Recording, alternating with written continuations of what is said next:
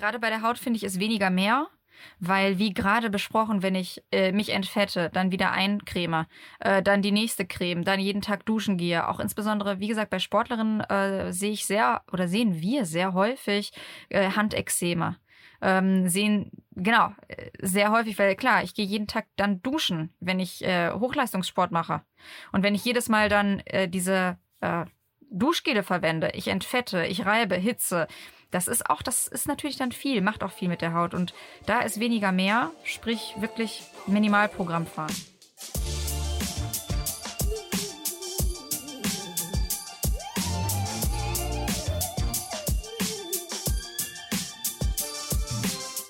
In dieser Folge geht es um Haut und Hautpflege beim Sport. Dafür spreche ich mit der Dermatologin Dr. Alice Martin. Sie erklärt, wieso es wichtig ist zu wissen, welcher Hauttyp man ist und wie du das selbst zu Hause herausfinden kannst. Spannend wird's beim Thema Sonnencreme. Stichwort langer Lauf im Sommer. Aber wir reden auch darüber, wie man im Winter der Haut Gutes tun kann. Zusätzlich hat die Alice praktische Tipps zur idealen Pflegeroutine vor dem Lauf und natürlich auch nach dem Lauf. Außerdem gehen wir einigen Mythen zum Thema Haut nach, zum Beispiel, ob sich Haut an übermäßige Pflege gewöhnen kann, Apfelessigduschen sinnvoll sind und ob Mehl in die Haare gehört. Worüber ich richtig froh war, ist, dass Sport gut für die Haut ist. In dem Sinne, viel Spaß beim Laufen und beim Hören des Podcasts. Herzlich willkommen zum Achilles Running Podcast. Hier ist der Namri von Achilles Running und ich habe heute im Podcast die Dr. Alice, Martin, ich grüße dich ganz herzlich. Hi, ich freue mich heute hier zu sein. Äh, danke, dass du Zeit gefunden hast für mich. Ähm, es wird, glaube ich, sehr, sehr spannend heute. Ähm, bevor wir verraten, welches Thema es ist, natürlich die wichtigste Frage, wie geht's dir heute überhaupt? Richtig, richtig gut. Wieso hast du heute Sport gemacht, aber wieso geht's dir gut? Gestern habe ich Sport gemacht und okay, cool. äh, heute, aber ich habe wieder richtig losgelegt und heute ist das erste Mal, wo der Muskelkater weggeblieben ist. Und das ist gut. Okay, was hast du für einen Sport gemacht? Äh, ich mache äh, momentan Boxen wieder intensiver. Oh, ich mache seit knapp sieben Jahren und jetzt merke ich aber, ich hatte eine kleine Pause, wie der Körper sich wieder dran gewöhnt. Ja, die vielen Schläge zu verarbeiten. Ne? Ja, auch.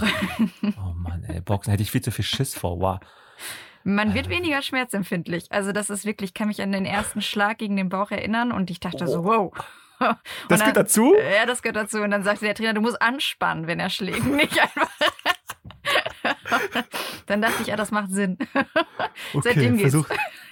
Oh shit, okay. Ich dachte, du wärst irgendwie laufen gegangen oder sowas. Und dann richtig stattdessen Boxen einfach mal einfach mal eine Ansage gemacht. Krass. Ja, also ich habe jetzt auch ähm, vorgestern wieder angefangen mit, mit Laufen. Ich habe eine vierwöchige Pause gemacht, weil ich eine Wadenzerrung hatte. Mhm. Aber du kannst mir gar nicht helfen an der Stelle, auch wenn du Ärztin bist, ne? Weil du bist für was ganz anderes zuständig. Du, wir reden nämlich heute über das größte Organ, das wir haben. Und die meisten Leute werden nicht checken, was es ist. Es ist nicht die Lunge. Oder was das anderes. Herz, Leber, Niere. Auch nicht der große C. C aber im weiteren Sinne schon. Heute geht es um Haut. Genau, um, um das schöne Organ Haut, was jeden das, betrifft. Genau. Und bevor wir dazu weiterreden, habe ich ein kleines Spielchen vorbereitet. Das Sekt- oder Selter-Spiel. Heute in der Dermatologie-Version. Mit der guten Alice. Ähm, bist du bereit dafür? Mhm. Für die knallhart recherchierten Bin ganz aufgeregt. Fragen. Okay, solltest du sein. Pass auf. Sommer oder Winter? Winter. Montag oder Freitag? Montag. Haut oder Haare? Haut. No-Name oder Markenware? No-Name. Boxen oder Skifahren? Boxen. Buch schreiben oder Buch lesen? Buch lesen. Okay, kommen wir gleich noch drauf zu sprechen, glaube ich. Wenn du schon so freimütig lachst. Ähm, sie hat ein Buch geschrieben, deswegen. Ähm, Unternehmen gründen oder ein Unternehmen einstellen? Unternehmen gründen. Instagram oder LinkedIn? Instagram. Berge oder das Meer? Das Meer. Wieso, wieso bist du gerne am Meer? Ich kann es nicht sagen. Ich, äh, bei den Bergen, da geht es so viel um Wandern und ich habe leider echt richtig schlechte Waden. Muskelkater. ja. Ich glaube, die sind unterentwickelt. Deswegen ist, also ich laufe auch, aber ich merke, da kommt der Muskelkater immer. Achso, und beim, beim Meer, da bist du nicht im Meer, sondern du liegst dann am Meer, vermute ich dann. Genau, oder ich schwimme ein bisschen okay. rum. Ja. Keine Waden-Action auf jeden Fall, ne? Deswegen auch Boxen, weil da äh, muss man nicht so viel mit den Waden machen. Ja, Moment, das stimmt doch gar nicht. Weil ich sehe auch beim Boxen, dass die Leute da immer so Seilhüpfen machen, so richtig crazy Übungen. Machst du das nicht auch, dass du richtig krasse Beine bekommst? Ja, das haben wir am Anfang gemacht. Mittlerweile macht unser Trainer das nicht mehr und seitdem geht es meinen Waden auch besser. Komisch. ja. Komisch, den Waden halt besser gibt, wenn man sie nicht beansprucht, ne? Also ich glaube, wir sollten einen anderen Podcast machen, wo wir mal über das Boxtraining reden. Gerne. Äh, über das Lauftraining auch auf jeden Fall. Ne? Dafür sind wir nämlich schließlich da. Aber heute machen wir mal, äh, heute will ich mal die Zeit nutzen, um mit dir über ja die Haut zu sprechen. Mhm. Ähm, habe mich natürlich im Vorfeld echt da Gedanken gemacht, äh, was für äh, Fragen ich dir da stellen kann. Äh, ich fange mal ganz basic an. Ne? Wofür ist Haut überhaupt da? Was ist die Funktion von Haut? Die hat so viele Funktionen. Die meisten kennen natürlich das, äh, der Schutz. Das heißt, innen drin sind die Organe, die Muskeln. Das heißt, die Haut ist eine Art Schutzfunktion. Sie hat aber noch so viel mehr Funktionen. Sie isoliert uns. Deswegen haben wir auch das beliebte oder unbeliebte Unterhautfettgewebe. Man kennt das ja äh, vor allem am Nordpol. Die Tiere haben sehr viel Fett, deswegen frieren sie nicht. Also auch Wärmeregulation. Wir können schwitzen. Schwitzen ist nichts anderes als auskühlen. Wir bilden Vitamin D. Also die Haut ist notwendig für einen chemischen Prozess, damit Vitamin D gebildet wird. Und auch ganz wichtiges Thema, woran viele nicht denken, äh, ich suche mir auch meine Partnerin oder meinen Partner aus durch den Duft, das heißt sowas wie Sexual, äh, Duftstoffe etc. Und wir kommunizieren über unsere Haut. Also wir, wir können auch sehen, ist jemand aufgeregt. Ja, die Haare stellen sich auf. Gänsehaut. Also Gänsehaut, genau, gerührt sein, schwitzige Hände, weil ich aufgeregt bin, gar nicht, weil ich Sport mache. Also die Haut hat eine, ist eigentlich viel mehr als nur Isolation, auch Kommunikation. Mm, könnte mm. ich sagen. Ja, also das mit den Duftstoffen finde ich persönlich interessant. Mhm. Äh, was war denn der Grund für dich, also warum du dich von dem Thema Haut so angezogen gefühlt hast? Dass du es dann auch noch studiert hast. Ja, ich hatte, ich wusste immer nicht, was ich machen werde am Ende des Studiums und äh, tausend Sachen ausprobiert und dann habe ich einen Hautarzt kennengelernt und der war so witzig. Wirklich. Also Moment mal, kurze Zwischenfrage. kennengelernt im Sinne von kennengelernt oder kennengelernt? Im Sinne von kennengelernt. Er ist äh, jetzt, er geht demnächst in Rente und ich, äh, wir rotieren ja im Rahmen unseres äh, Studiums und machen Praktikas vor Ort und ein Praktikum ist bei ihm in der Praxis gewesen und er war einfach als Mensch. Also eigentlich habe ich Dermatologie wegen einer Person gemacht, die mich begeistert hat. Und durch seine Art und Weise war die Haut für mich auch einfach cool. Ich glaube, wenn ich das woanders gemacht hätte, ähm, hätte ich mich nicht so begeistern lassen. Aber er war auch so, er hat sich die Haut angeguckt und meinte, boah, das sieht so schön aus. Äh, richtig toll, guck dir das mal an. Und dann habe ich mir diese Stelle auf der Haut angeguckt und dann habe ich gefragt, was ist das denn? Ja, eine Alterswarze. ja, der Patient äh, hat dann auch ganz schockiert geguckt. Ach, der war da, der Patient, der war da, ja? Der, war da. Und dann meinte er, Herr, Herr, Doktor, was meinen Sie, eine Alterswarze? Er so, ja, die, die, die heißen nur so, die habe ich auch. Und ich meine, wer geht jetzt in Rente? Das war gar nicht vor so langer Zeit und der Patient war auch jünger. Aber auf jeden Fall. Ich bin 18. ja, und er war einfach so begeistert und das ist auf mich übergesprungen. Und seitdem liebe ich auch Haut. Aber so ist es ja bei vielen Sachen im Leben, ne? Dass man so Zufälle hat, so zufällige Begegnungen, auch in der Schule vielleicht auch schon, ne? Dass man merkt, die eine Lehrerin inspiriert einen irgendwie für Gedichte ja. oder für irgendeine Sprache, weil man eine Urlaubs, ähm, äh, vielleicht eine Urlaubsflamme mal hatte, ja. ne? Auf, auf Malle, okay, ne? aber irgendwo anders vielleicht, auch in Frankreich natürlich Avion. Ne? ähm, aber ja, in dem Fall interessant, dass es halt, dass sozusagen der, der springende Punkt war mhm. für dich, mhm. dass du da aufs Thema Haut angesprungen bist. Ähm, ja, beim Thema Haut, du hast gesagt, was die Funktion von Haut ist, ist ja super vielfältig. Ein paar Sachen waren mir klar. Also Duft war mir so, also mit dem, den, mit den Duftstoffen war mir jetzt nicht so klar, aber es ist sehr einleuchtend natürlich auch. Und mit der Kommunikation finde ich auch spannend, ne, dass man halt auch ungewollt kommuniziert, indem man vielleicht auch rot wird. Mhm.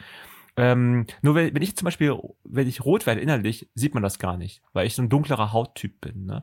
Welche Hauttypen gibt es denn überhaupt? Mhm. Du hast was ganz Wichtiges angesprochen. Also man, du, du siehst es bei dir nicht, aber es könnte jemand sein mit dem gleichen Hauttyp, egal ob Frau oder Mann, und dort wird die Haut rot. Also ja. das heißt, es hängt nicht immer mit der Hautfarbe zusammen. Wir unterscheiden bei Hauttypen zwei Sachen. Das eine ist die Hautfarbe da gibt es eine Klassifikation nach Fitzpatrick, sechs verschiedene Typen. Typ 1 ist äh, die nordische Person, äh, grüne Augen und ganz helles blondes oder rotes Haar. Und Typ 6 wäre, wenn ich jetzt aus dem Kongo komme. Also das heißt extrem starke Pigmentierung. Und dann ist das andere, welchen Hauttypen ich habe im Gesicht zum Beispiel oder die Hautbeschaffenheit eher trocken, fettig, Mischhaut oder normale Haut. Und du hast äh, einen Hauttyp, der ist zwischen drei und vier, so wie ich auch. Das heißt, wir sind etwas stärker pigmentiert, aber wir können auch noch ein bisschen nachdunkeln. Es ist aber von ähm, der Rötung her erstmal nicht so schnell sichtbar. Aber wenn du mhm. jetzt eine Rosatia hättest, die Kuperose oder eine andere Erkrankung, dann kann es durchaus auftreten, dass die Rötung vorhanden ist durch äh, ja, sagen wir Stress, dann erweitern sich die Gefäße und äh, wenn ich empfindlich bin, dann sieht jede Person das plötzlich. Mm -mm. Ähm, ja, ich habe auch diese Art von Kategorisierung schon auf ähm, eurem Account gesehen, mhm. auf einem deiner Businesses, die du gegründet hast von der Manostik äh, habe ich gesehen, dass ihr da auch so ganz coole Snippets habt, wo ihr erklärt, welche Hauttypen es so gibt und wie man sich aber auch einordnen kann. Ähm, aber wie kann ich denn zum Beispiel verstehen, ob ich zum Beispiel eine Mischhaut habe oder mhm. äh, ne, ne, ich weiß nicht, welche Typen es noch gibt, aber dieses Thema kommt ja immer wieder auf, ne, ja. bei so Pflegetipps. Ja, wenn du der trockene Hauttyp bist, nicht immer, ich weiß es nicht, ich bin morgens trocken nach dem Waschen, also, also nach dem Trocknen. da habe ich das Gefühl, ich habe eine ganz trockene Haut. Mhm. Aber im Laufe des Tages habe ich das Gefühl, ich habe eine sehr fettige Haut. Ja. Ich, wie kategorisiere ich mich überhaupt? Dann kannst du folgenden Test machen. Du wäschst dein Gesicht mit lauwarmem Wasser und einer milden Waschlotion, tupfst es ab und wartest 15 Minuten. Und nach okay. 15 Minuten guckst du in den Spiegel und kannst sicher feststellen, es gibt Stellen, die etwas mehr spannen und es gibt Stellen, die etwas weniger spannen und vielleicht sogar leicht schon anfangen zu glänzen. Und jetzt, genau, du sagst, es ist trocken. Wahrscheinlich hast du eine Mischhaut. Das bedeutet, die Stellen sind richtig entfettet und es ist trocken. Und die anderen Stellen, die eigentlich genug Teig produzieren, die kurbeln jetzt die Teigproduktion richtig an. Und dann verteilt es sich im Laufe des Tages, weil wir fassen uns ganz häufig ins Gesicht. Ähm, der Talg fließt auch nach links und rechts ab durch die Durchblutung etc. Also das heißt, dann im Laufe des Tages verteilt deine, deine andere Partie das, den Talg auch auf die trockenen Stellen. Mhm. Apropos Partie, das Thema T-Zone, ne? Ja. Kommt ja irgendwie auch immer wieder vor. Ist das so ein Werbeding eigentlich oder gibt es wirklich Ist wirklich, ist wirklich. Ist das ein medizinisch äh, geschützter Begriff? es ist ein, ja, es ist ein medizinisch richtiger Begriff. T-Zone heißt, dass die Stirn, und das ist nachgewiesen, und die Nasen- und Kinnpartie etwas mehr Talgdrüsen besitzt. Und das heißt, dort fettet die Haut mehr nach. Und wenn ich jetzt einfach eine Linie zwischen Stirn mache und Nase, Kinn, dann sieht es aus wie ein T. Das ist die T-Zone. Ja. Okay. Ich hatte, das wäre immer so ein Marketing-Gag. Ich habe es mal vor Jahren gesehen, hatte ich das T-Zone. Okay. Dann kommt das nächste. Die O-Zone, ich weiß nicht, das ganze Gesicht so, ne? Full-Stop-Zone. Full-Stop-Zone. Das ist wirklich das ganze Gesicht. Aber okay. Ja, warum ist es überhaupt wichtig für uns zu wissen, ähm, welcher Hauttyp man ist? Es ist total wichtig. Also wenn ich jetzt die Sonnencreme mir angucke, dann sollte ich wissen, brauche ich Lichtschutzfaktor 50 und creme jede Stunde bis alle zwei Stunden nach oder brauche mhm. ich das wirklich nur alle vier bis fünf Stunden maximal? Und bei den Produkten fürs Gesicht. Also äh, brauche ich zum Beispiel eine etwas fettigere Creme oder ist meine Haut schon fettig? Dann brauche ich eine etwas leichtere Creme. Ich vergleiche das ganz gern mit Kleidung. Äh, sagen wir jetzt mal, eine leichte Creme ist wie ein eine Sommerbluse, so ganz dünn, Luft kommt durch. Und eine fettige Creme ist wie ein Mantel. Und jetzt ist der trockene Typ braucht natürlich etwas mehr Schutz, während der fettige Typ braucht etwas mehr Durchlässigkeit. Und äh, ich kann auch, also das ist auch nochmal so ein Ding, Hauttyp ist nicht gleich Hautzustand. Also es kann sein, dass ich dich jetzt eincreme und dann hast du plötzlich einen fettigen Hautzustand. Aber dein Hauttyp ist trocken aber durch die Creme ist jetzt ist der Hautzustand jetzt fettig. Ja? Das Klopapier ist eigentlich trocken, aber wenn ich Wasser drauf tue, dann ist der Zustand nass. Das ist also wirklich wichtig zu wissen, äh, damit man bei der Produktauswahl, um seine Hautpflege halt voranzutreiben oder einfach zu betreiben, halt ähm, äh, richtig auswählt. Und es wird auch ein großer Teil des nächsten Themenbereichs sein, den ich ansprechen möchte, und zwar Thema Haut im Zusammenhang mit Hautpflege und Sport. Ne? Mhm. Darum ist es, ist wichtig natürlich für uns im Podcast zu wissen, welche Rolle spielt Haut beim Sport und wie kann ich da irgendwie helfen oder wie kann ich auch auf, vielleicht auf Signale achten, wenn da vielleicht etwas nicht gut läuft. Das hast du schon Sonnencreme angesprochen. Das sind natürlich eines der spannenden Themen im Sommer, aber genauso im Winter mhm. hast du halt einfach, also merke ich auch selber im Winter, wenn es richtig kalt ist und auch noch vielleicht windet oder auch noch äh, schneit oder, oder regnet im Herbst, wie auch immer, das greift meine Haut auch gefühlt an. Also falsch. Ich muss sagen, ob sie angreift, ob die Haut angegriffen wird, weiß ich gar nicht. Es ist unangenehm für mich erstmal. Ne? Mhm. Jetzt fangen wir mal mit dem, mit dem Sommer an, weil du schon Sonnencreme ange, äh, angesprochen hast. Soll ich, wenn ich unterwegs bin im Sommer, bei meinem Long Run am Sonntag, zwei Stunden, zweieinhalb Stunden, brauche ich Sonnencreme? Die Frage ist, möchtest du in 15 oder 20 Jahren immer noch so aussehen wie jetzt? Ja, wenn ich Dorian Gray, Gray fragen würde, ist die Antwort natürlich klar. Also das war eine rhetorische Frage, das weiß ich. Ja, ja also, wollen wir alle. wollen wir alle, genau. Ja, das ist total interessant, weil insbesondere Outdoor-Sportlerinnen haben nach so 10 Jahren bis 15 Jahren ganz viele feine Linien um die Augen herum. Ja, diese kleinen Knitterfältchen, auch total natürlich und auch schön. Die kannst du aber vorbeugen mit Sonnencreme. Und auch alles, was Lichtflecken angeht, also diese kleinen Pigmentierungen, Flecken, auch die kann ich vorbeugen, indem ich Sonnencreme benutze. Und natürlich auch alles, was Richtung Hautkrebs geht. Wobei, ich klammer das jetzt kurz aus, weil wir befinden uns in der Regel, wenn wir über Hautkrebs reden, also jetzt den weißen Hautkrebs, ich rede nicht über den schwarzen, ja eher so äh, ab dem Alter 50, 60 plus. Was ist weißer Hautkrebs? Was ist schwarzer Hautkrebs? Äh, schwarzer Hautkrebs ist von Muttermalen ausgehend.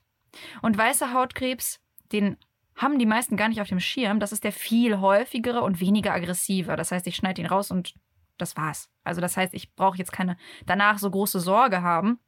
Bei, bei den Muttermalen sieht das anders aus.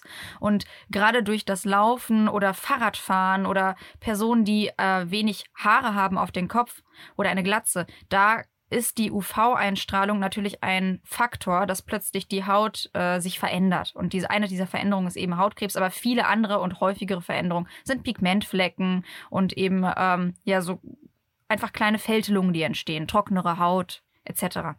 Oh, jetzt kommt nämlich die, die große Frage. Äh, du hast natürlich von Naturhaus ein sehr gute Gene, was deine Hautelastizität angeht. Viele haben äh, häufig, wenn, wenn es ein heller Hauttyp ist, auch weniger UV-Schutz und dadurch ist per se die Haut schon anfälliger.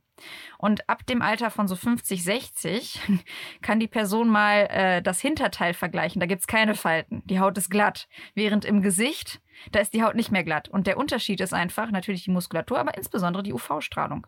Also die Antwort wäre ja, Sonnencreme auf jeden Fall. Also es ist ja wirklich krass. Ich meine, es war zwar lustig der Vergleich, aber ernst gemeint. Ne? Ja. Also wirklich, dass man das die Po-Backen, die halt einfach wenig UV-Strahlung ausgesetzt sind, im Normalfall. Ähm, da werden manche Beleidigungen dann ein Kompliment, ja. Stimmt. So. Die ne, nenne ich jetzt aber nicht, die mir jetzt gerade so einfallen. Aber der Vergleich ist natürlich interessant. Das heißt, diese UV-Strahlung ist in dem Sinne, in dem Übermaß, will es dann vielleicht auch ähm, äh, dann ver verarbeiten, also mit der Haut, ist ungesund. Ja. Genau, ist ungesund. Also, also, also erstmal kosmetisch natürlich auch vielleicht irgendwie so nicht gewollt von allen, ne? aber äh, du hast gerade Krebs angesprochen, durchaus ähm, ja ungünstig für manche ja Hautkrank, äh, Hautkrankheitsentwicklungen. Ne? Das heißt, lange Rede kurzer Sinn, wir nehmen, sollten also immer Sonnencreme nehmen. Richtig. Und je heller der Hauttyp ist, desto früher damit anfangen wahrscheinlich. Ja. Und desto höherer Lichtschutzfaktor. Richtig. Ähm, LSF wird das immer abgekürzt. Ja. Ne? Äh, das wissen bestimmt schon viele. Ich weiß es auch so halb, aber ich möchte nur vorbeugen, dass wir kein Halbwissen hier transportieren. Mhm. Ähm, was bedeutet der Lichtschutzfaktor ganz konkret? Ja, das ist eigentlich genau das. Viele wissen, Lichtschutzfaktor 50 heißt äh, super genau. Schutz. So. Volle Ladung, einfach drauf, einmal morgens, dann reicht das für den ganzen Tag. Genau. Und was es jetzt genau bedeutet, also jetzt ernsthaft, 50 heißt das 50 Minuten? heißt das. Also, ne, also die Wahrheit ist, es hängt von deiner Eigenschutzzeit ab. Also, sagen wir meine Eigenschutzzeit, ich konkret habe ungefähr 20 Minuten. Ich darf an die Sonne gehen und 20 Minuten kann meine Haut einfach aushalten. Diese Zahlen sind aber vorgegeben durch diese Fitzpatrick-Geschichte. Die, richtig, die sehr genau. Okay. genau. Ja. Perfekt. Und Hauttyp 1, also sprich, äh, so wie Pippi Langstrumpf, hat drei bis fünf Minuten. Und jetzt kommt der okay. äh, sehr kurz. Und mein, Super kurz. mein Mann, äh, der ist auch wirklich Hauttyp 1. Der wird gar nicht braun, überhaupt nicht. Also ich habe früher, als ich, äh, wir, wir kennen uns sehr lange, in der Schule habe ich gesagt, oder wir müssen uns häufiger sonnen. Ich weiß nicht, du brauchst doch einen, na, so ein bisschen deine, deine Bräune. Also jetzt würde ich das nie wieder machen, aber damals, dann haben wir wirklich gesehen, es ist immer ein, äh, eine Rötung entstanden. Dann, er war auch eingecremt, aber nie eine Bräune und das liegt an seinem Hauttyp. Er wird wirklich niemals braun werden, außer ich mache jetzt äh, so Farbe drauf äh, oder Selbstbräuner. Aber das ist ja kein hm. natürlicher Schutz. Und diese Zeit, die er hat, seine fünf Minuten, die wird jetzt mit dem Lichtschutzfaktor multipliziert, also 50 mal 5 sind 250 Minuten. Das ist sein Schutz. Ich benutze das gleiche Produkt und mache 50 mal 20 Minuten. Das heißt, bei mir hält. Minuten. Richtig. So, nur um zu verstehen, was, was das bedeutet. Das gleiche kann ich mit Lichtschutzfaktor 20 oder 30 machen. Mhm. Und jetzt kommt eine wichtige Sache. Wir sollten, damit dieser Lichtschutzfaktor voll entfaltet ist, 2 Milligramm pro Quadratzentimeter auftragen. Das macht keiner. Also okay. Also kann das mit so einer Waage. Ist das, ist, das, viel oder wenig? Das ist schon viel. und äh, das heißt, pro Gesicht wirklich eine dicke Fingerlänge, ja, fürs ganze Gesicht. So viel machen wir nicht. Machen einen Tropfen. Die meisten machen ja, einen ja. Tropfen. Ich mache so, ich mach so hier so Tropfen links, Tropfen rechts auf die Wange, einen auf die Stirn, immer eine T-Zone, auf die Nase, aufs Kinn. Und nächstes Mal nimmst du so eine Wurst. Ja, einmal über den Zeigefinger und das Ach ist so. die Menge. Für dein Wie bei der Zahnpasta, so eine ja. richtige, also eine richtige, ja. einmal so eine Wurst. Und eine Fingerlänge, sagst du? Ja, eine Fingerlänge. Fürs Gesicht. Ja. ist viel. Das kommt mir sehr viel vor. Das heißt ja. aber für den Körper ist es ja dann richtig viel, was ich brauche. Ja, genau. Und jetzt denk mal zurück, wie viele Sonnentuben nimmst du in den Urlaub und wie häufig ist sie noch am Ende des Urlaubs recht voll? Eine halbe kommt zurück. Ja, siehst du? Ja, und genau schlecht, das ne? ist der Punkt. Und deswegen sollen wir nachcremen. Das ist der Grund, warum alle Hersteller schreiben, bitte nachcremen. Wir verlieren. Wir tragen erstmal nicht genug auf. Wir verlieren durch das Schwitzen, wir verlieren durch die Reibung. Und natürlich auch, wenn, wenn ich ins Wasser gehe, dann ist mein Schutz auch erstmal ein bisschen ausgewaschen. Und das sind Faktoren, warum eigentlich 50 nicht stimmt, beziehungsweise 20 ist kein 20er Schutz, sondern ist eher ein 8-Schutz. Ein 8er Schutz. Und 50 wird eher wie 30 wirken. Mhm. Und deswegen raten wir Dermatologinnen immer zu 50, weil wir das schon einplanen. Mhm. Ja, das, das ist der ganz banale Grund. Gibt es denn, äh, was hältst du von Sprays, von diesen Sonnensprays, die es gibt? Ja, ich bin da sehr kritisch, weil ich kann durch ein Spray, da hatte ich auch einen Test mit Stern TV gemacht, was das Thema Sonnencreme angeht. Und die Sprays, alle Probanden mit Sprays wussten nachher nicht, wo sie eingesprüht haben und wo nicht. Hm. Das ist genau. Und dann, wenn eine Windböe kommt, dann fliegen meine kleinen Partikelchen weg und landen gar nicht auf meiner Haut. Mhm. Ja, hatte ich mal im Sommer und dann dachte ich, was ist irgendwie praktisch, weil es irgendwie auch angenehmer, sich angenehmer anfühlt. Ach, weil es irgendwie dann, ne, wenn das in Kontakt tritt mit der Haut, die ah, Hände werden auch nicht Hände fettig. Auch, ne. Dann hatte ich mal eine andere Creme, die war extrem weiß. Ja. Also, das ist, was, was ist das denn? Und also, ich hatte zwei Cremes, hatten beide 50 Aha. Plus, glaube ich sogar, hieß das, weil das irgendwie für Kinder war ähm, oder für Kinder geeignet war. Ähm, aber die eine Creme war, die, die zog relativ schnell ein. Aha. Und die andere Creme, die war einfach, es, es war weiß. Es war ganz faszinierend. Äh, macht das einen Unterschied ja. aus? Oder? Okay. Du hast zwei verschiedene Arten von Sonnencremes gehabt. Also es gibt äh, zwei Arten. Da, das eine ist so wie äh, Vollkorn, äh, Weizen und normales Weizen. Ja, sagen wir jetzt mal. Das eine ist sogenanntes physikalisches, äh, physikalischer Schutz. Das bedeutet, es zieht nicht in die Tiefe ein, sondern legt sich wie so ein Spiegel auf die Haut. Und das Zwischenschicht. Ja, da, genau, oder Oberschicht. Ist wirklich Oberschicht ja, das ist, Fall, ja. Genau, deine weiße Paste, die wird nicht einziehen und ich habe das früher auch nicht verstanden. Ich dachte so, boah, warum zieht die nicht ein? Dann habe ich noch 20 Minuten gewartet, die ist immer noch nicht eingezogen, aber sie soll die auch gar nicht. bröckelte auch irgendwann mal, weiß noch, die bröckelte, weil die immer trockener wurde. Ja, genau, das ist das ist physikalisch. Äh, okay. Und dann gibt es chemischen Sonnenschutz. chemischer Sonnenschutz zieht in die Tiefe ein. Der wird keine weiße Schicht hinterlassen. Und dann wandelt dieser chemische Sonnenschutz die UV-Strahlung in Wärme um. Das ist ein chemischer Prozess. Und jetzt kannst du wirklich oder auch diejenigen, die zuhören, einen Test machen im Sommer. Einfach mal eine Stelle eincremen und dann für fünf Minuten draußen an der Sonne abwarten und dann sehen die Personen, die eine Stelle ist wärmer als die andere. Dort, Ach. wo, ja, da, da, wo chemische Sonnencreme ist, die wird wärmer sein. Was für ein Und- geiler Test. Und jetzt noch einen Schritt weiter. Ich, ich liebe ja Derma. Also der nächste Schritt ist, du hast gerade gesagt, für Kinder. Kinder haben Volumen-Oberflächenverhältnis ein anderes Verhältnis als Erwachsene. Sie haben viel Volumen, äh, Entschuldigung, viel Oberfläche, wenig Volumen. Und deswegen sollte ab dem zweiten Jahr erst ein chemischer Schutz verwendet werden und nicht vorher, weil sonst überhitzen sie. Stell dir vor, du nimmst ein Baby, cremst es mit chemischem Schutz, packst es in Oh die. Sonne. Ja, genau. Und dann steigt Ja, die Körpertemperatur. warm, ja. Genau. Und weil sie noch nicht so gut schwitzen können, können sie auch nicht das ausgleichen. Und deswegen bei Babys, also ich weiß, wir, ich, ich greife auch gerne zu Babysachen, weil ich denke, die sind mega gut getestet. Aber bei Sonnencremes ist das eher schlecht. Das sind die, äh, diese Pasten, die nicht einziehen. Ach, daher war das auch. Ähm, übrigens, können diese Cremes äh, auch irgendwie mal ablaufen? Also so Thema Mindesthaltbarkeitsdatum? Ja. Oder weil ich benutze, ich habe halt irgendwie gefühlt im Schrank hier, habe ich wirklich nicht gelogen, fünf verschiedene äh, Tuben. Ich benutze die immer munter, weil ich habe keinen Bock, die neu zu kaufen, weil die auch ziemlich teuer sind zum Teil. Ja. Ist das, ist das schlau oder ist es weniger schlau? Ich würde insbesondere die chemischen wegtun. Warum? Also die physikalischen, das ist diese Paste oben, die soll ja die Reflexion machen. Da kannst du direkt sehen, dass sie wirkt, weil es nicht einzieht. Das Einzige, was sich vielleicht verändert, ist, sie bröckelt schneller oder sie riecht vielleicht anders. Bei den chemischen, die würde ich wegtun, weil äh, da kann es durchaus sein, dass der chemische Prozess nicht mehr richtig stattfindet. Und dann denkst du, du bist geschützt, bist es aber gar nicht.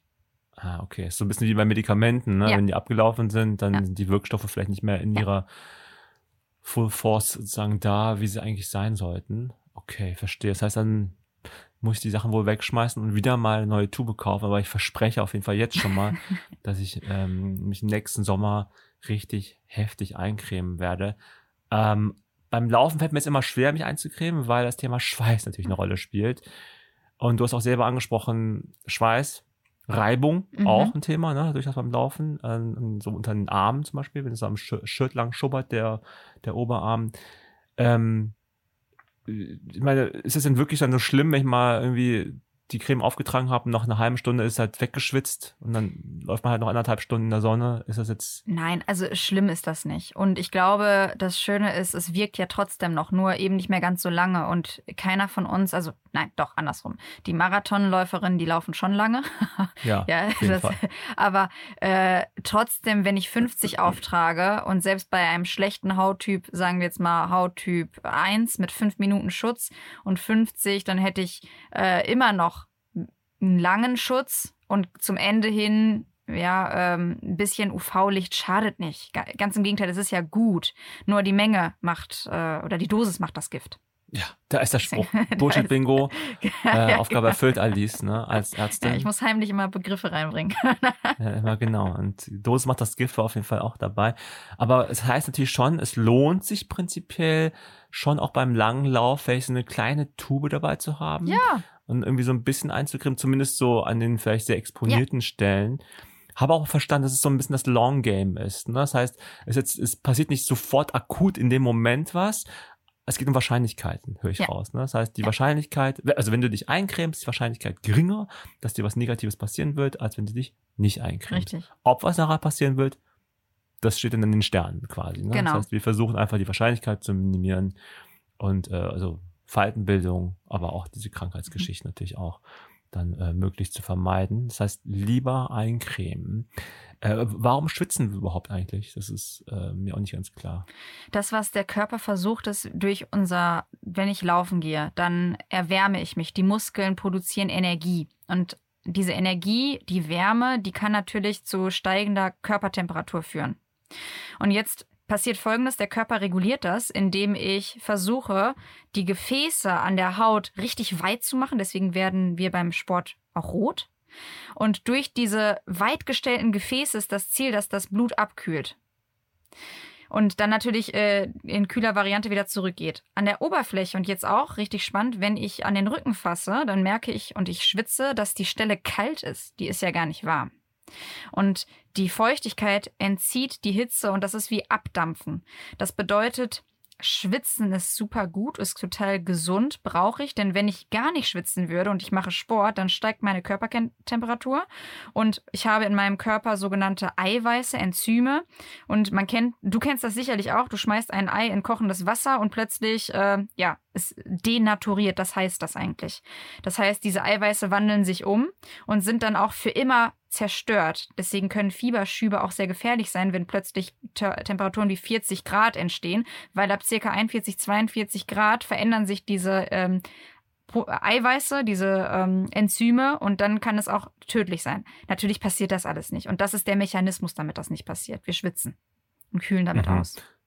Ähm, ist es eigentlich wirklich so, dass Menschen, die viel Sport treiben, zum Beispiel viel laufen gehen und auch regelmäßig schwitzen, dass die dann auch schneller schwitzen? Ja. Oder ist es so ein Mythos? Es ist kein Mythos. Sie schwitzen schneller. Das liegt daran. Warum ist das? genau, das, äh, äh, das liegt daran, dass die Zellen eigentlich schon vorbereitet sind. Wenn du weißt, dass du jeden Tag Post bekommst um die und die Uhrzeit, dann gehst du schon zur Tür, du wartest schon da drauf. Und so ist das auch mit den Zellen. Sie wissen, sie wollen effektiver werden. Und dann läufst du die Treppe hoch und plötzlich tschuh, denken die, ah, Sport fängt wieder an. Ich mache jetzt mal Geil. sicherheitshalber, schmeiß ich hier meine Schweißproduktion an. Aber es ist total, es hat also nichts, es ist nichts physisches, sondern es ist eher was, was der Körper von sich aus ja. schon sozusagen vorpro, er ist vorprogrammiert. Ja, er ist vorprogrammiert. Es ist total geil. Mhm. Von, von, der, von der Vorstellung her ich, wenn, ich, wenn ich viel über ähm, übers Laufen rede, fange ich manchmal auch an zu schwitzen. Ja, Spaß. In großer Vorfreude. In großer. nee, aber ich habe immer gedacht, es wäre vielleicht was, was, weil die Poren verstopft sind bei den Menschen, die nicht so viel schwitzen. Andersrum bei Menschen, die viel schwitzen, ist es vielleicht einfach, dass die Poren halt sehr auf, sehr auf sind, aber Teigdrüsen oder was auch immer. Mhm. Ich weiß die ganzen Fachbegriffe nicht ganz. Sorry, wenn ich das durcheinander ah, schmeiße. Du musst mich korrigieren, ne? Das ist deine Rolle jetzt in diesem Podcast. ähm, das heißt, es ist wirklich so eine, es ist eine, also nicht Kopfsache, sondern eine körperliche ja. Sache. Ähm, und im Schweiß vermute ich mal, ich meine, der ist ja salzhaltig, ne? Mhm. Also ähm, da sind ja auch offenbar Kristalle, es können ja auch nachher Kristalle entstehen dadurch. Mhm. Jeder, der beim langen Lauf ähm, mal nachher ähm, auf seine Haut runtergeschaut hat, im Sommer sieht man halt, dass so weiße Stellen dann übrig geblieben sind an der Haut. Mhm. Das ist dann einfach klar, was da mit dem, mit dem Schweiß passiert ist. Und dann ist diese Reibfunktion, Reibungsfunktion wahrscheinlich da, ist dann sowas wie eine Sonnencreme sich irgendwie auch ähm, dann abnutzt. Ist denn Laufen oder Sport machen prinzipiell gut für die Haut? Total. Also es ist richtig gut. Es ist äh, ein Booster für äh, Zellerneuerung, für äh, Jugend, auch Kollagenproduktion. Das bedeutet, wenn ich viel Sport treibe, jetzt immer in Kombi betrachtet mit, ich creme mich auch ein, ja, ich kann ja auch viel Indoor-Sport machen. Ähm, sagen wir, ich mache die Bedingungen perfekt. Ich creme mich immer ein, äh, ich mache Sport, ich trinke genug, ich habe auch einen gesunden Lifestyle, dann können wir eine Zwillingsstudie machen. Äh, eine Person als Zwilling macht keinen Sport, die andere Person macht es und wir werden sie deutlich jünger einschätzen und sie wird auch jünger sein. Also das heißt, sehr positiver Effekt. Total zu empfehlen. Auch für die Haut. Äh, gibt es so eine Zwillingsstudie? Sicherlich. Ich müsste es mal nachgucken. Ähm, dann schicke ich es dir. 100 Prozent. Da wär, okay. Es gibt ja viele, viele Medizinerinnen, die auch äh, sportlich tätig sind und die werden das genau unter dem Gesichtspunkt äh, recherchiert haben. Also, falls, falls wir sie finden sollten, packe ich sie in die Shownotes auf jeden Fall rein. Ich werde auch sehr interessiert lesen. Mir tut aber die Person ein bisschen leid. Ne? Also diejenige, die es halt dann sozusagen, ähm, die Person, die nicht den Sport gemacht hat, die sich nicht eingecremt hat, die immer drin waren, das ist natürlich eigentlich ziemlich hart ne, für die Person. Kommt drauf an, was sie in der Zeit gemacht hat. okay. Serien geguckt. Achso, das könnte ja gut sein. Ne? Vielleicht nehme ich, wenn ich mir doch freiwillig. Okay. Ähm, aber es ist also gut für die Haut, also aus, aus verschiedenen Gründen. Äh, ist denn auch sowas wie Sauna, Saunieren auch gut? Ich meine, da, da schwitzt man ja auch. Also der Schweiß an für sich ist ja also ist Schweiß, also Schweiß ist nichts Positives, aber auch nichts Negatives, einfach eine Reaktion. Ne? Ja. Richtig. Das heißt, ist Sauna trotzdem irgendwie, kann man es irgendwie einordnen, ob es was Sinnvolles ist für den Körper? Äh, ja, kannst du. Äh, stell dir vor, du gehst in die Sauna. Viele äh, gehen nicht laufen, aber gehen gerne saunieren. Das gibt es. Und die haben auch eine gute Haut.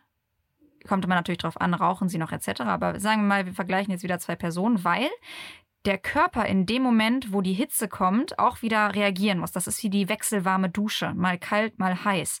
Das heißt, Gefäße müssen auseinander sich weiten und wieder zusammenziehen. Und allein mhm. das alles, auch mit dem Bindegewebe, regt die Erneuerung äh, an. Und eigentlich ist das wie ein Gummischlauch. Wenn ich den Gummischlauch und unsere Gefäße oder überhaupt äh, gar nicht benutze, dann wird er porös. Und hiermit, ja, ich beanspruche ihn immer wieder. Er bleibt aktiv. Und das ist beim Sauna oder Saunieren auch der Fall. Ich booste ein bisschen und challenge meinen Körper. Natürlich auch nicht übertreiben und auch nicht einmal ganz viel und danach ein Jahr gar nicht. Also hier ist die Regelmäßigkeit wie beim Sport essentiell. Ja. Mm, mm. Und Saunieren tut man ja gerne im Winter. Ähm, wenn wir jetzt im Winter laufen gehen, mhm. merke ich selber, dass es mir gut tut, eine fettige Creme drauf zu machen, weil die Haut einfach nicht spannt und ich auch das Gefühl habe, dass der Regen daran so abperlt tatsächlich. ähm, was hältst du denn von Pflege, Hautpflege im Winter beim Outdoorsport? Du machst das genau richtig. Du hast gerade gesagt, eine fettige Creme, etwas Reichhaltiges, weil jetzt passiert Folgendes. Ich gehe laufen ich schwitze und wir haben gerade gelernt, wenn ich schwitze, dann kühlt der Körper aus. Ja, jetzt kann natürlich sogar, wenn ich gar nichts aufgetragen habe und draußen haben wir 0 Grad oder 1 Grad, kann die Haut oben sogar gefrieren weil es so hm. kalt ist. Und dann kriegt die Person, äh, natürlich laufen wir jetzt nicht so lange und äh, irgendwann gehen wir von alleine wieder rein, aber übertreiben wir es mal. Bei sowas, wenn ich drei, vier Stunden draußen wäre, äh, mit Feuchtigkeit und immer wieder kühle Luft drankommt, kann ich wirklich richtige kleine Gefrierungen bekommen. Und eine fettige Creme schützt genau, dass der kalte Wind, obwohl ich schwitze, jetzt nicht die Kühle ähm, an der Oberfläche macht. Das ist der Effekt. Das heißt, fettige Creme. Im Winter top. Empfehlenswert, ne? Okay.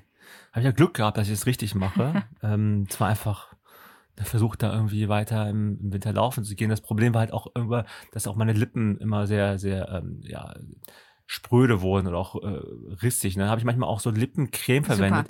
Da gibt es auch diesen Mythos wahrscheinlich, oder vielleicht ist es auch kein mhm. Mythos, das müssen wir jetzt erklären. Ähm, kann man sich an Lippencreme eigentlich gewöhnen? Das heißt, wenn man das einmal macht, dann muss man es irgendwie immer machen? Ja, äh, auch Mythos oder Wahrheit Frage. Und jetzt ja. kann, kann ich wirklich sagen, äh, Mythos, wenn es rein medizinisch ist. Das bedeutet, die Lippen benötigen es nicht zwingend mehr. Aber Wahrheit, weil psychologisch habe ich mich an so ein Gefühl gewöhnt. Und ich habe das Gefühl, ah, die sind jetzt aber trocken. Aber das liegt nur daran, weil ich das gar nicht mehr kenne. Ja, also so. Okay. Deshalb fängt man an, irgendwie über sich über die Lippen zu lecken, aber dann wird es irgendwie vielleicht schlimmer, dann, weil es genau. im Winter vielleicht kalt ist. Ja. Und dann ja. die, das ist einfach so eine Kettenreaktion, also so eine Eskalation, genau. die man selber mit als, sag mal, als endogener Faktor mhm. sozusagen ähm, negativ beeinflusst hat. Also eigentlich nicht, sagst Richtig, du. Ne? Eigentlich, eigentlich braucht man nicht. diese Creme braucht man sie eigentlich überhaupt nicht. Im Winter, im, im Winter schon, Winter. ja. Okay, aber ansonsten ist es schon gut, sowas zu machen, sagst du ja? Also im Sommer würde ich ein Labello mit äh, UV, also nicht Labello, sondern einfach einen Lippenpflegestift, so, weil sonst sind wir beim Eigennamen, benutzen mit UV-Schutz und im mhm. Winter eine fettige Salbe, auch als Schutz. Und sonst im Alltag gibt es eigentlich keinen Grund, außer ich lecke mir immer über die Lippen. Dann passiert nämlich genau das, es trocknet aus durch die mhm. Feuchtigkeit. Okay, das ist dann manchmal liegt der Grund ganz woanders, ne, als man meint. Also mhm. vielleicht im eigenen Verhalten. Ähm, jetzt äh, plaudere ich mal ein bisschen aus dem Nähkästchen, das, ähm, auch wenn es keiner gerne hört. Ich benutze ganz gerne vor längeren Läufen auch eine Fußcreme. Mhm. Also so verschiedene Sachen habe ich da im, im Angebot. Ne? Das fängt dann irgendwie an mit der Pferdesalbe, Hirschtalg, aber auch Vaseline oder einfach eine normale Fußcreme äh, ich habe das Gefühl, dass ich dadurch keine Blasen bilde. Richtig. Äh, ist das, ist das, liege ich damit richtig mit der du, Vermutung, dass es so ist? Du liegst durchaus richtig. Ich kann jetzt dir nicht versprechen, dass gar keine Blase entsteht bei neuen Schuhen oder dergleichen.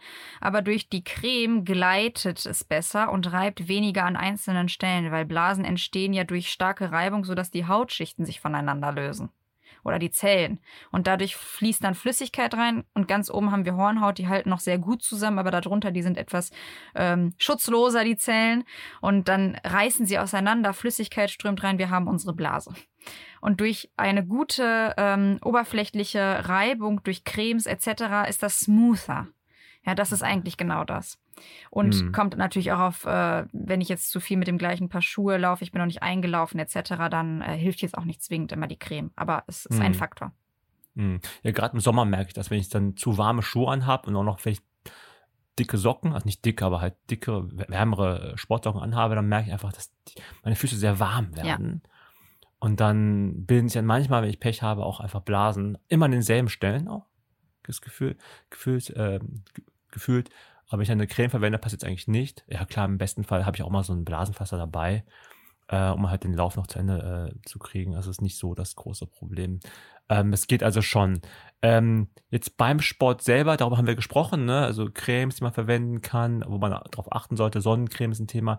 Jetzt auch vielleicht äh, für einige von uns das Thema Make-up. Mhm. Ähm, es gibt ja auch Menschen, die ja mit Make-up auch Sport machen oder laufen gehen.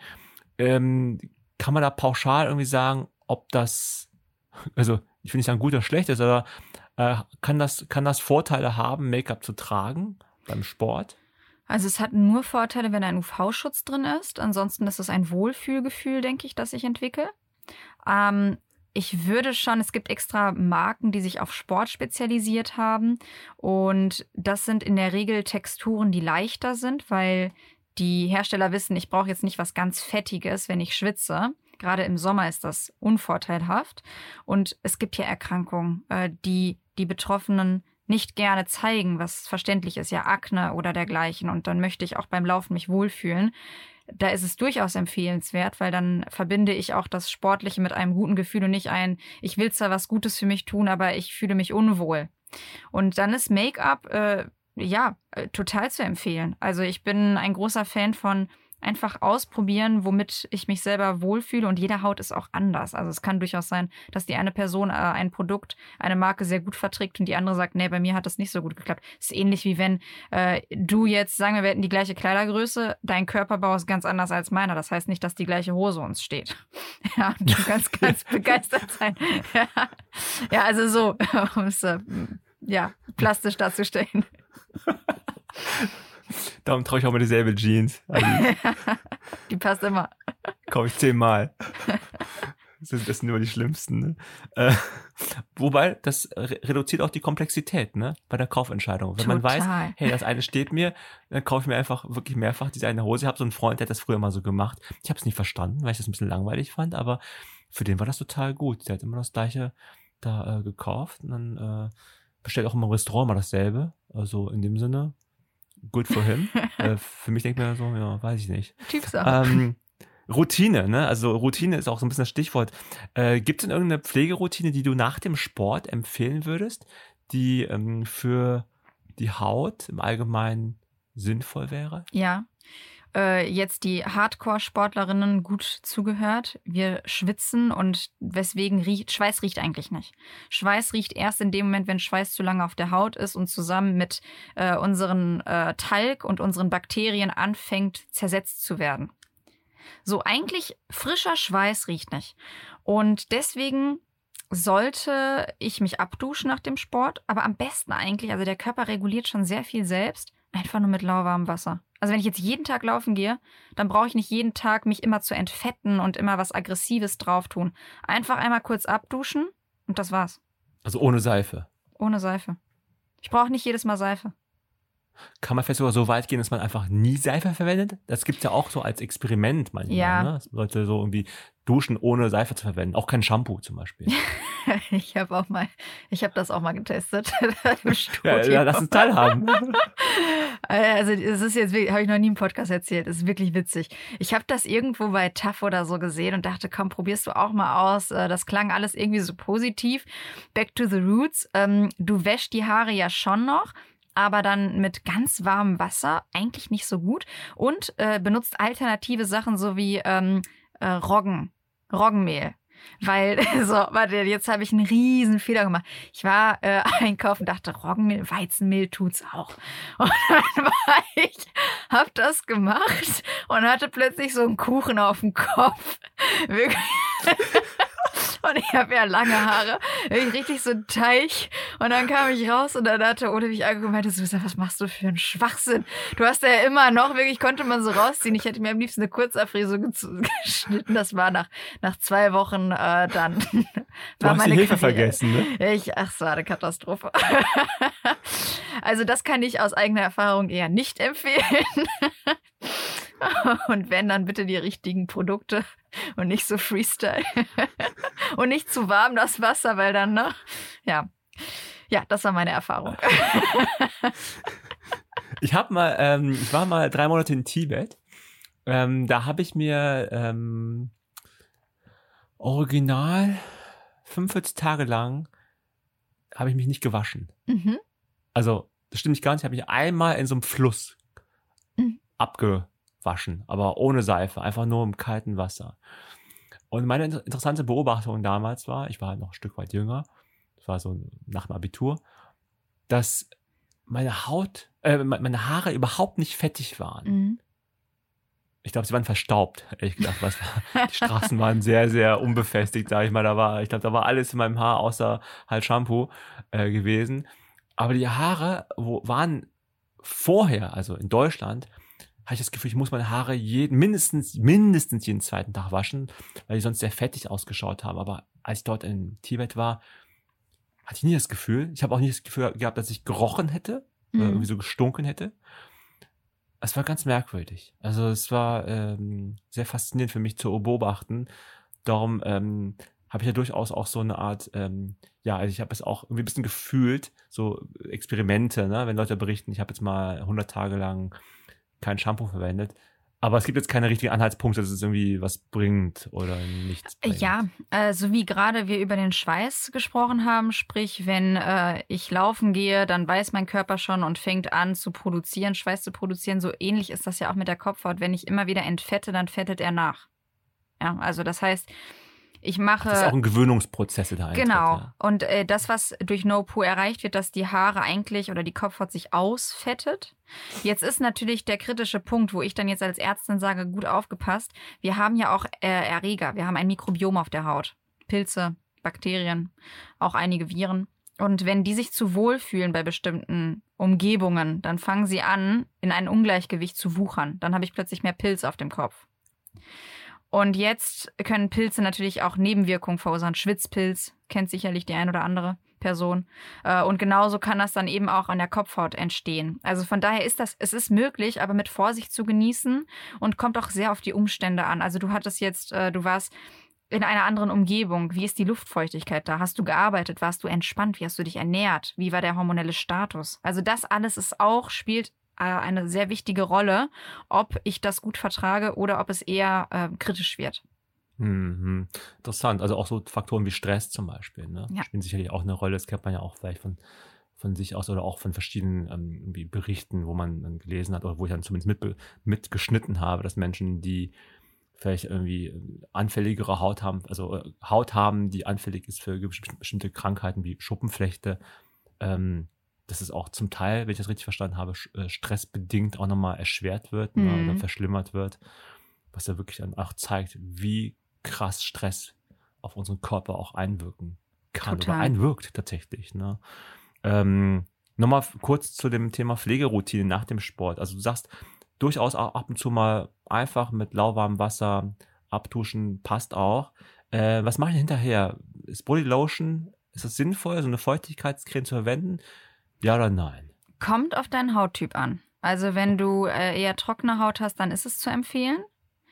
Aber wenn du jetzt einfach nur dich abgeduscht hast, ohne dich zu entfetten, dann brauchst du in der Regel auch nichts danach, um dich wieder zurückzufetten.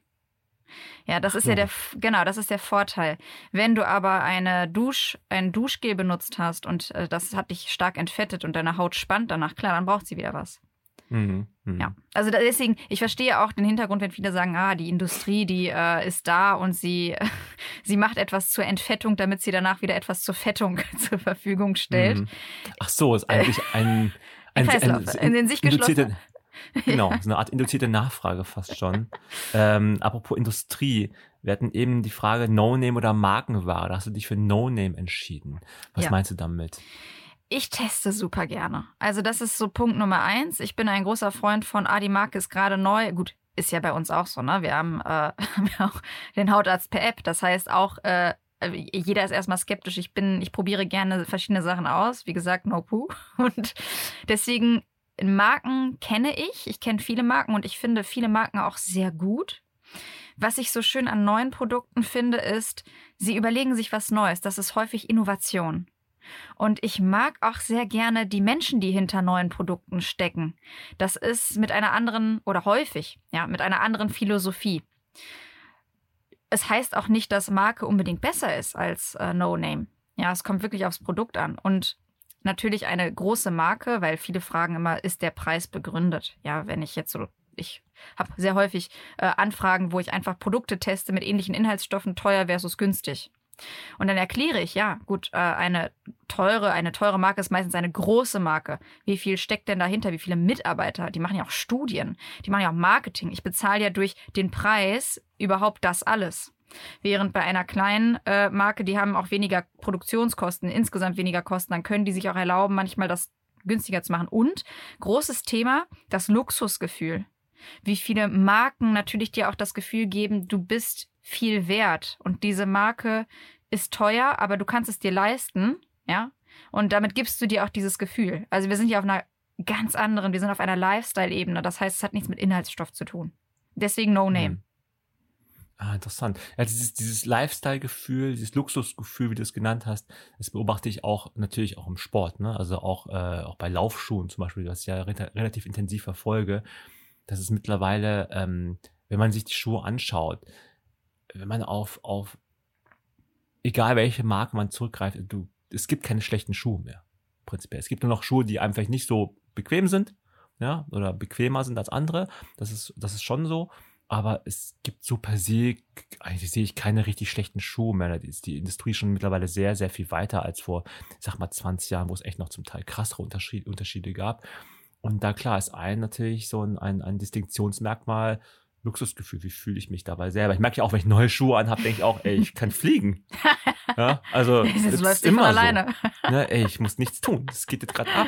Und darum finde ich es auch spannend, darüber nachzudenken, dass man auf jeden Fall auch das machen sollte natürlich, äh, weil du auch eben Make-up das Thema hattest, dass man sich einfach wohlfühlen sollte beim Laufen. Da stehen wir auch bei Achilles Riding voll hinter. Man sollte das machen, worauf man Bock hat. Man ja. keinen Bock hat, laufen zu gehen oder Sport zu machen ey, bitte bloß nicht zwingen, weil dann kommt auch dieses Thema mhm. Assoziation, ne? so schlechte Assoziationen. Man sagt, ich muss aber jetzt das machen. Müssen ist immer so eine Sache. Mhm. Ja, also ich glaube, ähm, dass ich, ich bin da sehr pro, also ja, positiv bleiben, positiv assoziieren.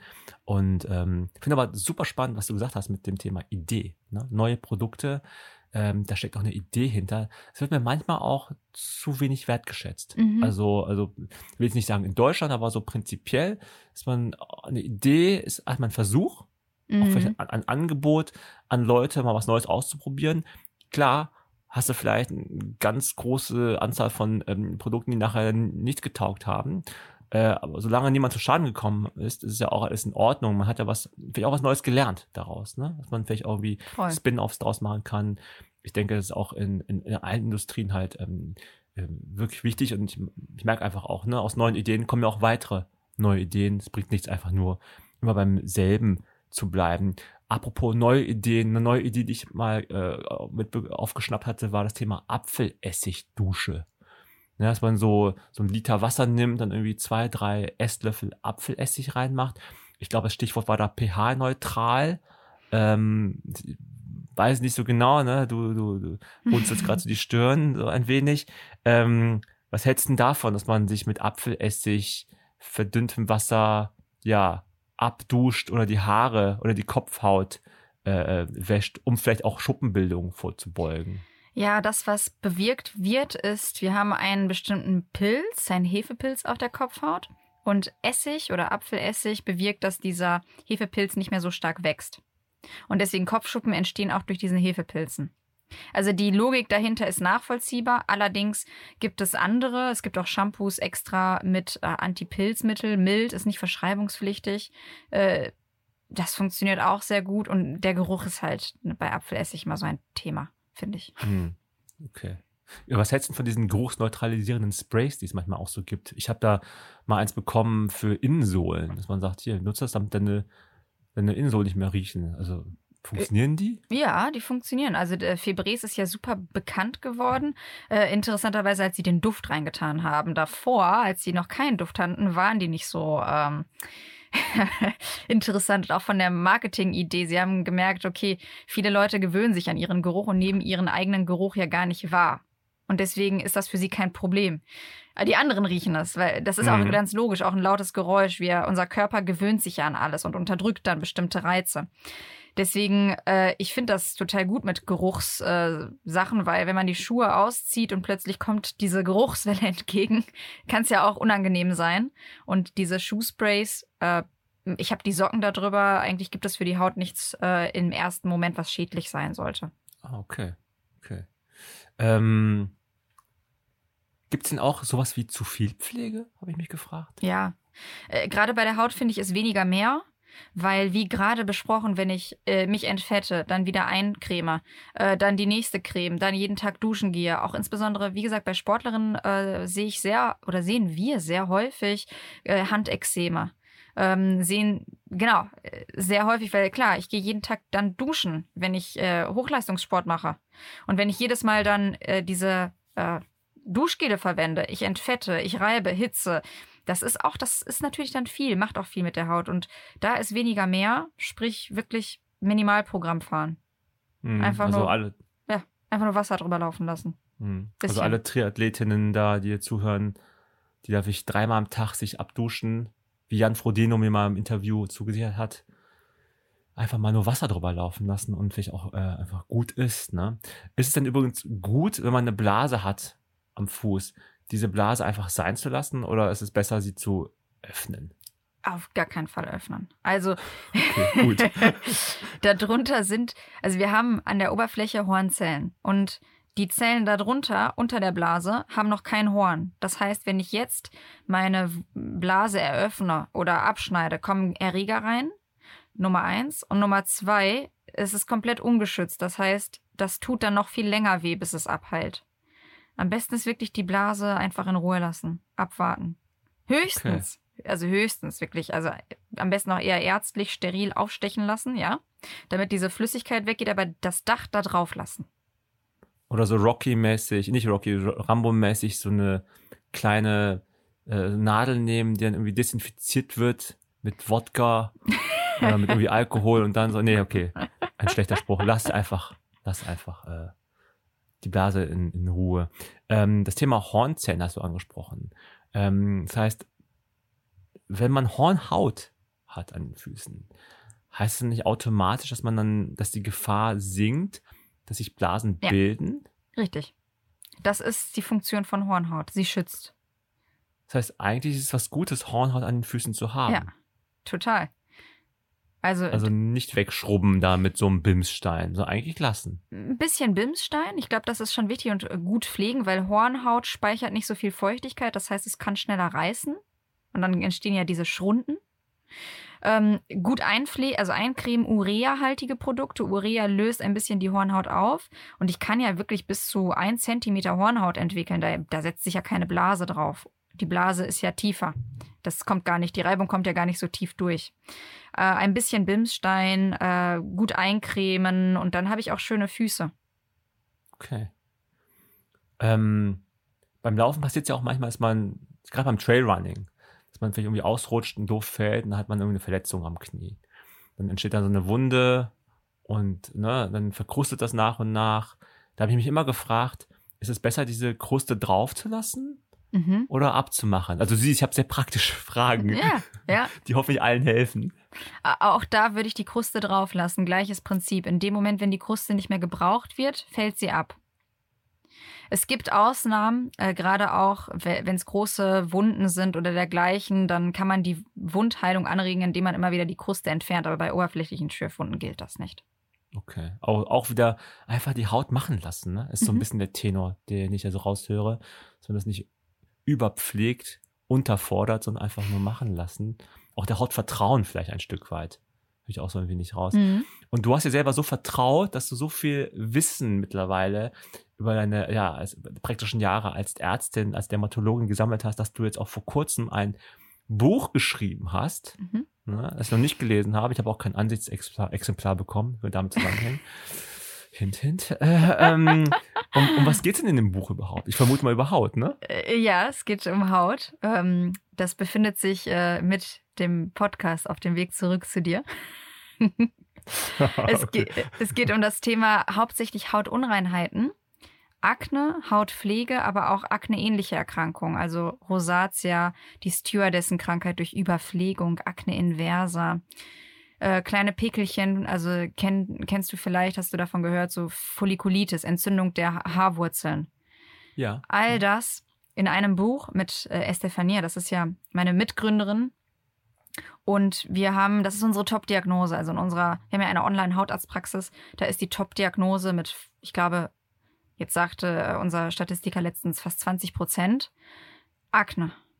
Also wirklich äh, das Thema, Hautunreinheiten. Und dann haben wir gesagt, wow, das wäre doch total schön, hat ein Verlag uns angefragt, äh, dass wir das einfach mal so richtig medizinisch, aber patientenfreundlich und patientinnenfreundlich verfassen und einfach mal aufräumen mit Mythen. Sprich, die Pille gegen Pickel. Stimmt das oder stimmt das nicht? Man, ich werde jetzt äh, kurz mal erzählen, es kommt auf die Pille an. Einige verschlechtern sogar die Haut. Ja, wissen viele nicht. Oder äh, wie sieht das aus? Pickel ausdrücken, ja oder nein? Warum kriegen die einen Pickelmale? Was sind überhaupt Pickelmale? Also all, all sowas dann mit Bildern. Da hat meine äh, Schwester, ist äh, unsere Illustratorin. Und äh, das hat einfach, also hat einfach Sinn gemacht, das aus so einer medizinischen Perspektive zu betrachten und auch mal über Cremes zu reden. So, welche Creme macht wann Sinn? Hauttypen, wie finde ich den heraus? Genau sowas. Mhm. Ja. Und das ist unser, und Kochrezepte, Sport haben wir auch drin. Einiges drin. Das Thema Akne hätte ich wahrscheinlich vor ein paar Jahren gut gebrauchen können. Hat auf jeden Fall auch äh, viel Akne, also gefühlt viel Akne. Ähm, das hast du gerade von der Hautarzt-App gesprochen ne? und der Estefania, mit der du ein Unternehmen gegründet hast. Äh, was, was meinst du damit? Wir haben das gemacht, was äh, viele uns gesagt haben. Die haben uns immer Bilder bei WhatsApp geschickt äh, und meinten, hey, könnt ihr das nicht einfach über die Bilder befunden? Warum muss ich jetzt zum Arzt? Ich kriege keinen Termin etc. Und dann haben wir zu vier, das Das ist heißt, super schwer, einen Arzt zu bekommen. Also der, bei dem Hautarzt, also das ist, ne, äh, wenn du einen guten Hautarzt oder Hautärzte in der Hand hast, die gibst du nicht so leicht her, glaube ich. Nee. Und die Sprechstunde ist so häufig eben voll. Also sie sind ausgebucht und deswegen haben wir immer Bilder bekommen bei WhatsApp. Und das haben wir jetzt einfach, also seit, uns gibt es seit zweieinhalb Jahren. Äh, Und dann haben wir gesagt, wir machen eine Online-Hautarztpraxis ohne Termine. So, das heißt, du kannst uns immer Bilder schicken und äh, kriegst immer auch ein Rezept, wenn, wenn es was privat, äh, was rezeptpflichtiges ist, als Privatrezept. Dadurch, dass wir keine Videosprechstunde machen, sondern wirklich Bilder, du kannst um drei Uhr nachts aufstehen und sagen, wow, Ausschlag, zack, schicken. Äh, ist das eine privatärztliche Leistung für 25 Euro. Wir arbeiten daran, also das Kassensystem dazu äh, verändern und dass das auch abrechnungsfähig ist, noch nicht. Aber das kommt hoffentlich bald. Ja, und das ist unsere digitale Hautarztpraxis, der Manostik. Das ist die neue Idee, ne? Und mit der neuen Idee versucht er ja die alten Gewohnheiten vielleicht auch mal zumindest in Frage zu stellen. Also du hast gerade die gesetzlichen Krankenkassen angesprochen. Ich meine, klar, die haben auch eine gewisse Verantwortung, die man auch nicht unterschätzen darf. Das ist auch eine gewisse Sorgfaltspflicht, die ich mir Total. vorstellen kann. Die Mühlen malen da, sag ich mal, sehr besonnen, um es mal so sehr positiv zu formulieren. Ähm, aber ich meine, ich habe eure App äh, auch schon mal ausprobiert. Ja? Und ich fand es auf jeden Fall ähm, super einfach zu verwenden. Ne? Also der, der Mhm. Use Case war mir, hat mir sofort, war mir sofort klar, ja, Mhm. dass man es einfach mal testen kann. Und dann, ähm, Ach, das freut mich. Einfach, einfach Sicherheit hat, wenn es irgendwie, ne, was man dann weiß. Also wenn man weiß, was es ist, dann ist es ja schon hilfreich. Mm, Ne? das also wenn es stimmt. das Schlechteste ist, dann kann ich mich drum kümmern. Wenn es okay ist, dann, dann Auch ist alles gut. okay. Ja, dann geht der Tag weiter.